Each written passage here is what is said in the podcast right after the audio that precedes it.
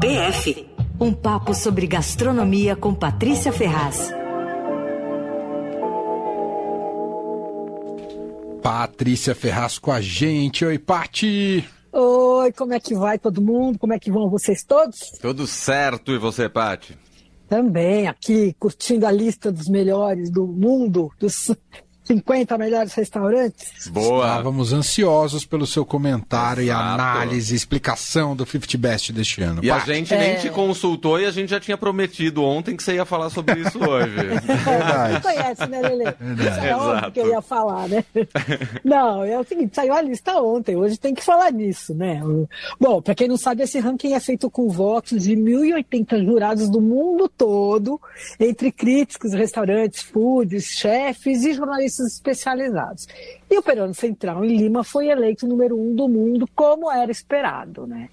E eles têm dois tipos de menu degustação, um com 12 e outro com 14 tempos, mas ó, não adianta nem você poder gastar 295 dólares pelo menu mais curto, nem 345 pelo maior, hum. que não tem lugar nem para julho de 2025. Eu entrei hoje no Cê site. Você tá brincando, é, Paty. Não, não aparece, não aparece. Não sei se eles também não puseram, é, mas assim, não tem de hoje em diante, não tem lugar nenhum. Assim, uma loucura, né? Ô, louco.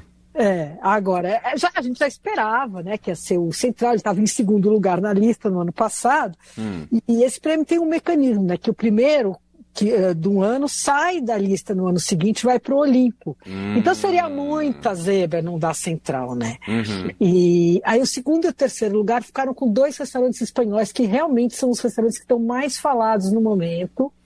E até chegou a haver um momentinho ali de dúvida se um deles ia passar o central e tal, porque tá muito, eles estão muito bacanas, muito falados e tal, mas acabou que não passou. Bom, segundo colocado chama Desfrutar, é em Barcelona. E ele é o restaurante de três ex-chefes da equipe do El Bulli, do Ferran Adrià. Ele foi o restaurante mais revolucionário de todos os tempos, né? E eu conheci esses três quando eu fui lá em 2001. Eu adoro me exibir, contar que eu fui a primeira jornalista brasileira oh. a ir lá e fazer matéria com o Ferradriano. Eu saí fascinada e escrevi uma matéria de 20 páginas para Gula. Essa foi a maior matéria da minha vida. Que demais. Não, foi bem legal. Ficou, porque era, era muito revolucionário. Tudo isso da cozinha contemporânea, tal que a gente vê hoje, porque ele estava começando, né? E esses três chefes, eles eram os caras criativos, que eles tocavam um laboratório de pesquisa. Tinham acabado de inaugurar o laboratório e, e o Eubulho só funcionava no verão. Então, nos outros meses, os chefes ficavam pesquisando, inventando, criando, né? Por uhum. isso que eles inventaram e revolucionaram tanto, porque eles ficavam a maior parte do ano fechados no laboratório criando. E eles eram muito doidos, assim, né? Isso foi antes da época que o Eubuli contratou químico, físico tal, para ajudar na, na, nas técnicas, nas pesquisas. E na época eles improvisavam. Então usavam secador de cabelo para secar caramelo, pegava, sei lá, máquina de expresso, quebrava assim uma atrás da outra, porque eles ficavam tentando fazer um, um consomê, assim, que fosse com pozinho. Enfim, eles quebravam todas as máquinas e, e, na maioria das vezes as experiências não davam certo. Eles contavam isso numa boa, né? O Fernando dizia que cada 10 pratos que ele inventava, só um vingava. Imagina, né? Uma loucura. Bom, aí esse trio no Desfrutar tá fazendo mágica, assim, bem no estilo do El Bulli. Eles brincam com as texturas, com formas, com o estado físico das coisas tal. Um dos ícones do cardápio deles é um ravioli transparente, recheado de pesto. Só que em vez de, de ser uma massa de trigo e água tal, esse ravioli é feito de plástico, um plástico comestível. Eita. Então você vê, é, você vê o transparente, né? E aí você vê o recheio, que é o manjericão, os pinoles e tal. Aí tem um outro prato famosíssimo, que é um tempurá de gema. Uh, enfim, é tudo. Mas é, eu sei que é bem bacana, não fui ainda e é muito legal e tal. O menu degustação deles até que não é tão caro para o tipo, né, para o gênero, uhum. vai de 70 a 100 euros por pessoa. É para esse fine dining assim é razoável. Né? Uhum. Aí o terceiro colocado é o Diverso, também um espanhol em Madrid. Bom, esse cara é muito, muito, muito louco. Ele chama Davi Munhoz. Ele é muito irreverente, ele, se, ele é performático, assim, cada dia ele tem um cabelo, uma roupa, um, um piercing a mais na cara, você não acredita, assim. E ele é muito louco mesmo. Ele tem três restaurantes em Madrid, eu fui num deles que é de comida de rua, né, nada convencional, assim, né? E o menu atual dele custa 350 euros por pessoa, que é meio mais ou menos uns 1.800 e poucos reais. É. E tem ideia do que foi esse menu atual dele, chama A Cozinha dos Porcos Voadores. Então, você tem ideia? O cara, ele tem um cabelo meio moicano, normalmente, assim, sabe? É raspado do lado e aquele coisa em pé, assim. É uma figura. Davi Munhoz. Bom, Agora, a gente tem que dizer que para o Brasil essa edição do prêmio não foi nada boa, viu, gente? Hum. Ó, a Casa do Porco continua sendo o único restaurante brasileiro no ranking, aparece em 12 lugar. É uma bela posição, seu 12 entre os 50. Claro. Só que o fato é que o restaurante perdeu cinco posições, né? No ano passado ele estava em sétimo. Isso já era esperado, e... Paty? Hum, não se sabe exatamente, assim. Aí uhum. a gente tinha ouvido uns rumores e tal, mas a gente não sabe, né? Porque o resultado não, realmente não vaza, né? Sim. Pelo menos que eu saiba, não vaza. Assim, uhum. pelo menos. Eh, eu, às vezes, sabe assim, no dia vaza uma coisinha ou outra e tudo. Tá. Mas, enfim. E na lista dos 51 ao 100, que já tinha sido divulgada, alguns dias atrás, é, aparecem só, só, dois brasileiros, os dois cariocas, o Lazai na posição 58 e o Otec em 76. No ano passado essa lista tinha, além desses dois, tinha também o Dom, o Evai e o Mani. Hum, os três saíram da eita. lista. É. Então, mas é o seguinte, isso não significa que os nossos restaurantes pioraram. Quer dizer, vai ver até que os jurados acharam que um ou outro restaurante piorou de um ano para o outro, tudo. Mas, na verdade, a questão é mais complexa, sabe? O Brasil tem muitos restaurantes gastronômicos, que a gente chama né, de fine dining, e um tira voto do outro. Só que, além disso, tem uma outra questão que faz diferença. Pelas regras do prêmio, o jurado precisa escolher 10 restaurantes que ele tenha visitado nos últimos 18 meses, sendo pelo menos quatro fora da região. Só que ele não é obrigado a votar nos outros restaurantes da sua região. Quer dizer, se o cara quiser, ele pode votar em 10 estrangeiros. Ah. E, e, os jurados brasileiros nem sempre votam nos brasileiros. Sei lá, viaja muito, se encanta, fascina com outras coisas e tal.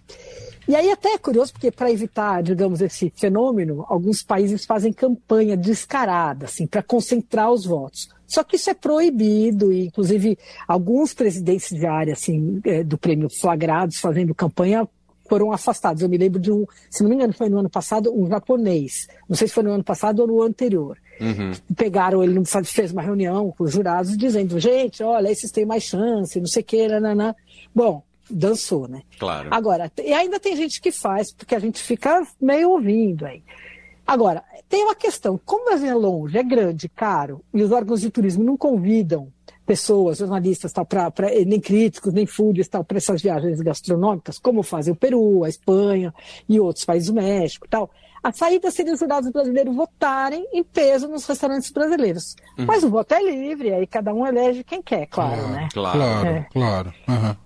Agora, a vitória do Central tem uma importância enorme, porque pela primeira vez na história do prêmio, que tem 21 anos, um restaurante latino-americano é eleito número um do mundo. Uhum. E isso é super relevante. É, é, claro, o Central tem todos os méritos, é um caso específico, assim, de um restaurante que desde o começo equilibra muito a cozinha com as expedições eh, gastronômicas para buscar e valorizar assim, os produtos peruanos de diferentes áreas do país, uh, do fundo do mar até o pico do dos Andes, é uma cozinha criativa, contemporânea tal.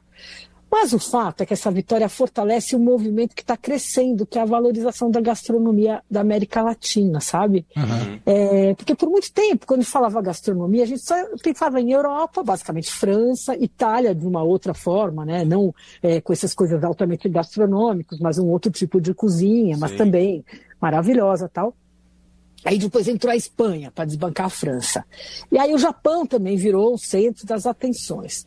E a gente aqui não estava no radar dos foods internacionais, não, né? Uhum. Só que a América Latina tem uma riqueza incomparável, tem uma diversidade de produtos absurda, maior do que, do que na Europa, né? Inclusive, por questão de clima e tudo, uhum. e, e, e, enfim, uh, das matas e tal. A gente tem muito mais diversidade. A gente tem cozinhas regionais super interessantes tem técnicas ancestrais assim que começam a ser reeditadas tal e figuras talentosas comandando restaurantes. E agora os cozinheiros latinos estão se sentindo um bloco, assim, sabe? Então tá, tá legal, assim, estão querendo fortalecer a cozinha da região e tal. E olha, dessa vez, na lista dos 50 melhores, a gente tem mais de 20% latino-americanos. São 12 ao todo tem quatro peruanos, dois deles entre os dez melhores, Central e Maido. Uhum. Aí tem o COI, da Pia Leão, que é também do Central, mulher do Virgílio do Central. E ela é a única chefe, dona sozinha de um restaurante que está nessa lista dos uhum. 50. Aí tem um brasileiro, né, o argentino, que é o Dom Julio, que estava em 19, em 19 lugar, estava em 12 no ano passado, também caiu cinco. Aí tem três mexicanos, um chileno, dois colombianos e no ano passado tinha 10 da América Latina. Esse ano entrou um mexicano e um colombiano, e que é o El Chato, né? Então aí ficamos com 12. Bom, e além disso, dois prêmios especiais foram para mulheres latino-americanas. Até foi legal, porque um deles foi entregue pela, é, como é que chama? Léo, que é da Colômbia, hum. e ela ganhou, ela foi eleita a melhor chefe mulher uns anos atrás tal, e ela foi chamada para entregar o prêmio. E ela convocou, assim, foi super um momento emocionante do prêmio, que ela falou, por favor, a força latino-americana, todo mundo fica de pé. E aí teve aquele monte de chefe latino-americano em pé. Assim, ah, que demais. Foi, foi bacana, assim, foi um momento bacana. Bom, e aí a melhor. Então, aí essas duas mulheres são a Pia Salazar, que é do restaurante Neuma, em Quito, no Equador. Uhum. Foi eleita a melhor confeiteira. E, e ela e o marido, que é chefe, ali são os chefes do restaurante, eles colocaram o Equador no mapa gastronômico, porque não existia, assim, agora.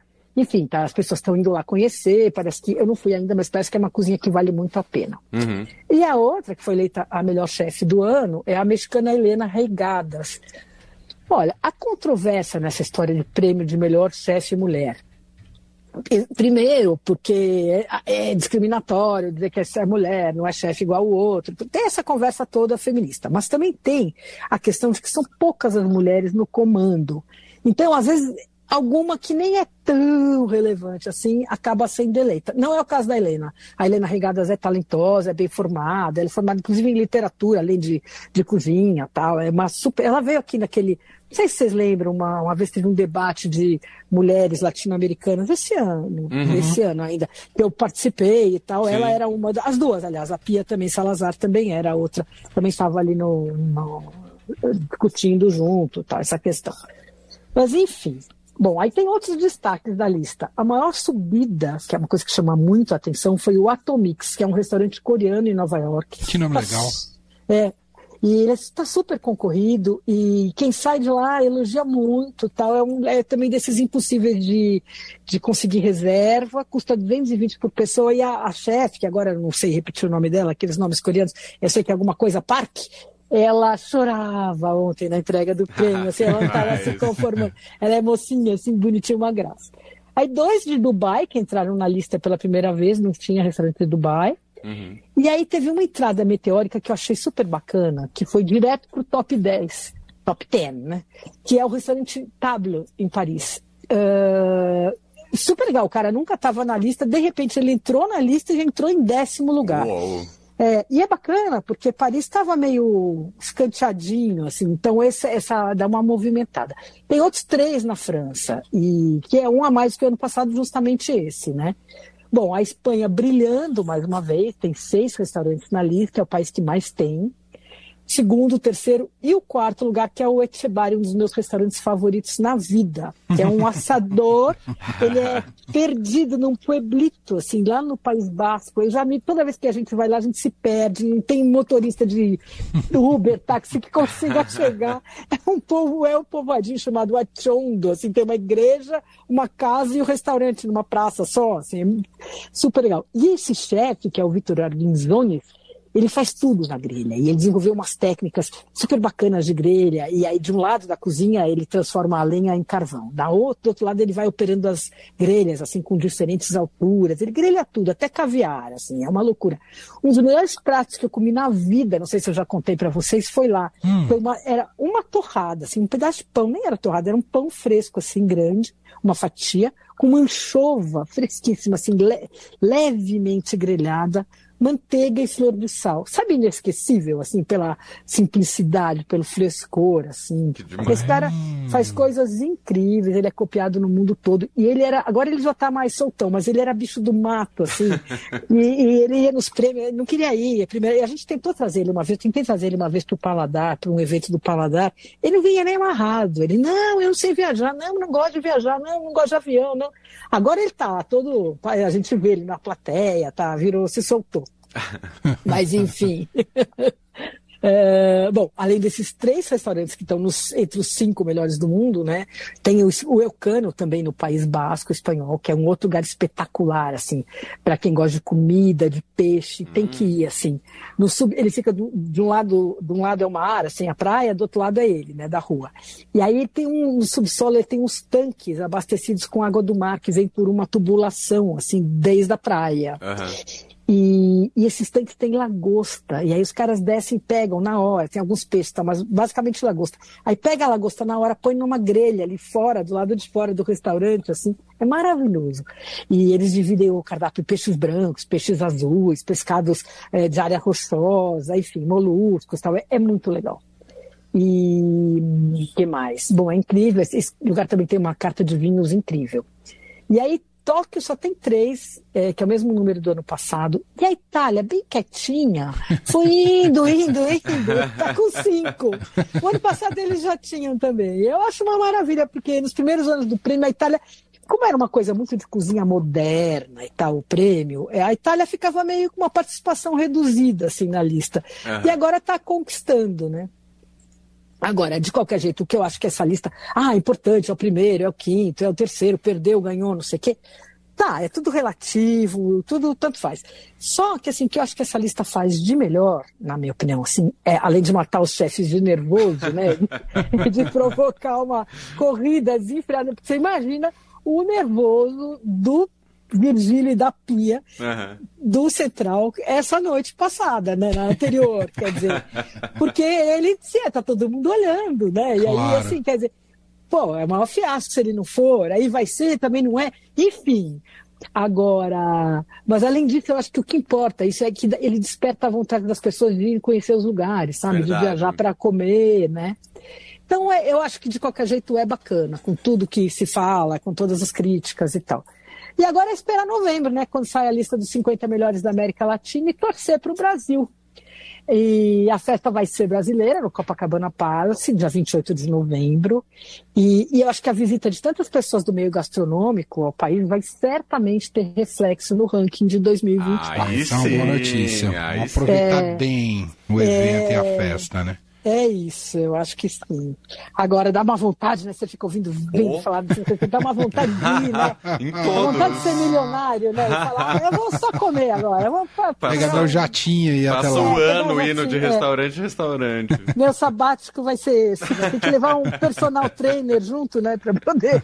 Queimar depois. É isso. Mas enfim. Muito bem. Então é isso, gente. Obrigado pela atualização. É Beijo pra todo mundo. muito precisa e a Paty volta com a gente na semana que vem. Obrigado, Paty. Beijo. Beijão. Tchau.